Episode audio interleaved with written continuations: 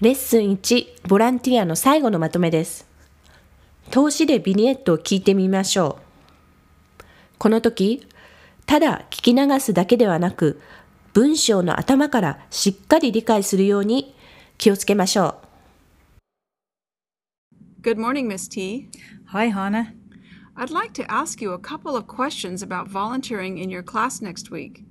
I'm a little bit excited and nervous since this will be my first time volunteering.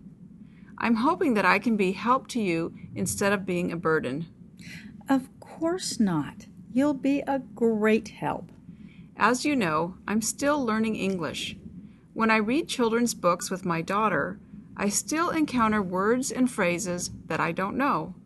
Sometimes I can't answer questions my daughter has about the stories I read to her. Your English is just fine. But if you're worried, I can always tell you what you're going to do in advance.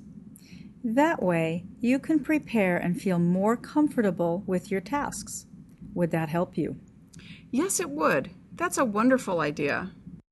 Also, we don't do anything complicated since this is a four year old class.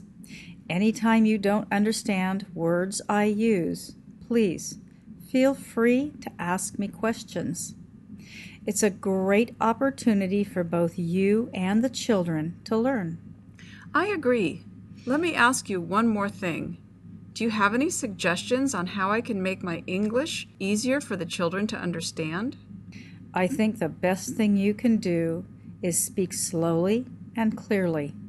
Again, we will be in class together, so you can always ask me for help. Thank you for your kind offer. I'll do my best and see what happens. I'm looking forward to joining you in class tomorrow.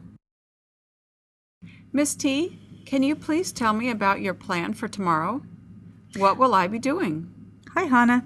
Oh, it will be easy. We will be having an art lesson. Our theme will be horses. During circle time, I will show and explain horse paintings by various artists to the children. Then they will sit down at a table and draw a horse with crayons.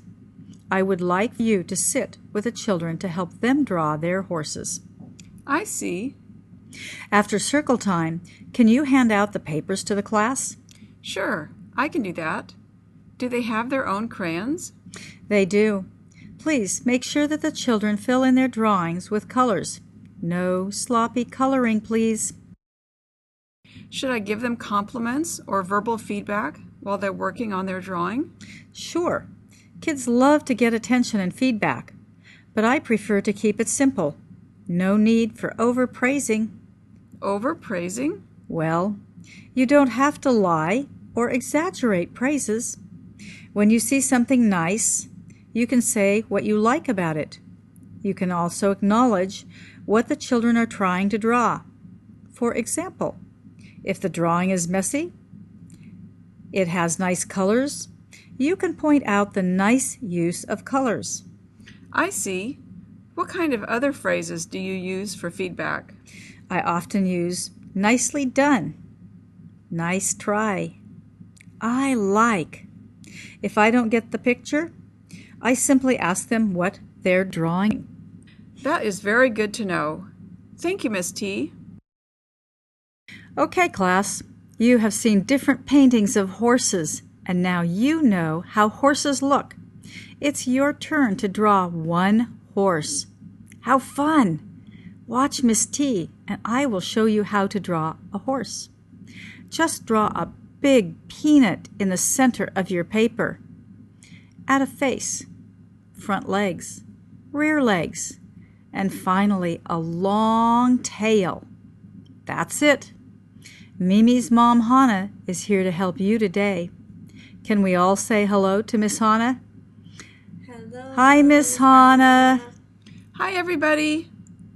Okay, let's get started. Miss T, thank you so much for having me today. I enjoyed working with the children. They seemed to have a lot of fun with the project. I loved watching their eyes, beaming with joy and curiosity. I am glad you did. Thank you so much for your help. Were you okay during the class? Because you didn't ask me any questions regarding words and phrases I used. Oh, thank you for asking me. It was actually easier than I thought. Before the class, I wasn't sure if I could handle so many children at one time and also focus on my English. But I didn't have any problems to my surprise. I feel I can do this more often if you need my help. Great. I'd love to have you back again. Next art project is in two weeks. Would you like to come back to the class then? My pleasure. I'm thrilled to get involved in my daughter's class. Hi, Hannah. We will have another art project next week.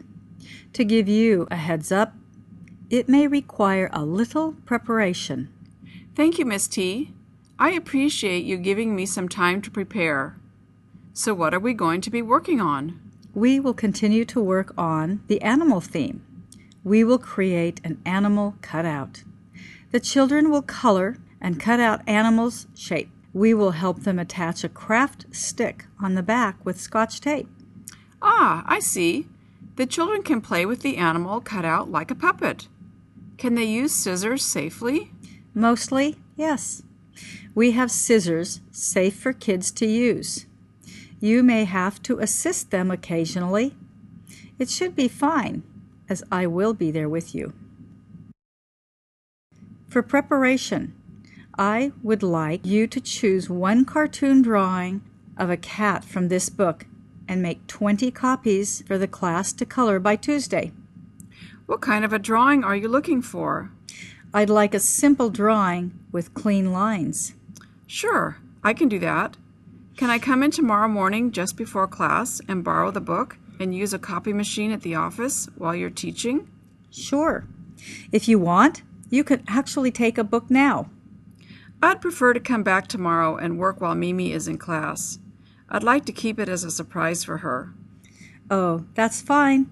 I will give you the book tomorrow morning then. Thank you. I will see you tomorrow, Miss T.